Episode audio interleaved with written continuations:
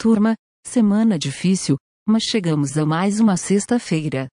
E após as notícias de hoje, tenho muito orgulho de anunciar um novo curso do Tiago Medeiros, um programador com quem já trabalhei e realmente vale a pena conferir o trabalho dele.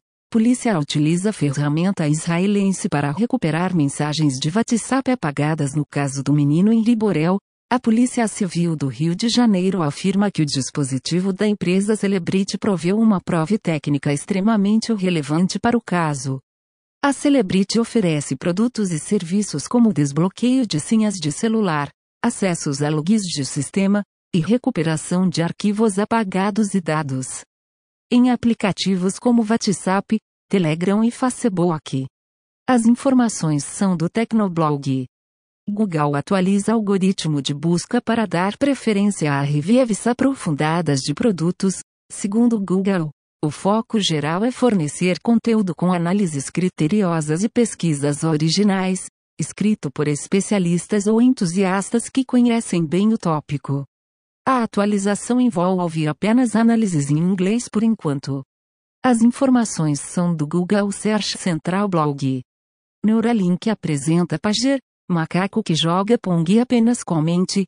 Pager recebeu um implante do N1Link, um dispositivo de gravação e transmissão de dados sem fio com 1024 eletrodos, na área do cérebro que está envolvida no planejamento e execução de movimentos.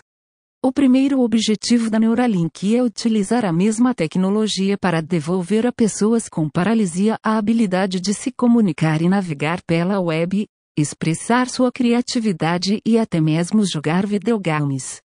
As informações são do blog da Neuralink.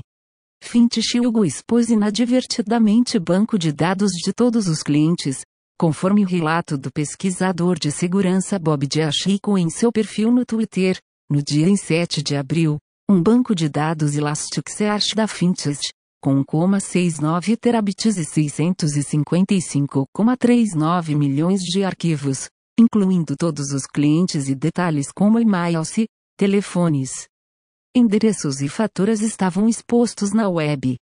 Diachico afirma que a equipe da Yugo atuou com profissionalismo e agilidade assim que recebeu o alerta e o banco de dados foi derrubado uma hora depois. LinkedIn afirma que dados de 500 milhões de usuários vendidos em fórum hacker não são de vazamento. As informações como nomes completos, e-mail, números de telefone e informações sobre o local de trabalho seriam na verdade uma agregação de dados de vários sites e empresas obtidos através de scrapping. As informações são do sítio Ciberneves.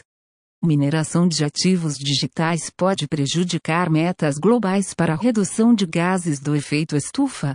Um estudo publicado na revista Nature descobriu que a mineração de ativos digitais na China geraram 130,5 milhões de toneladas métricas de emissões de carbono até 2024, o equivalente ao gerado pela Itália anualmente, já que cerca de 40% da eletricidade utilizada para essa atividade na China é gerada por usinas de carvão. As informações são da página de notícias do Yahoo.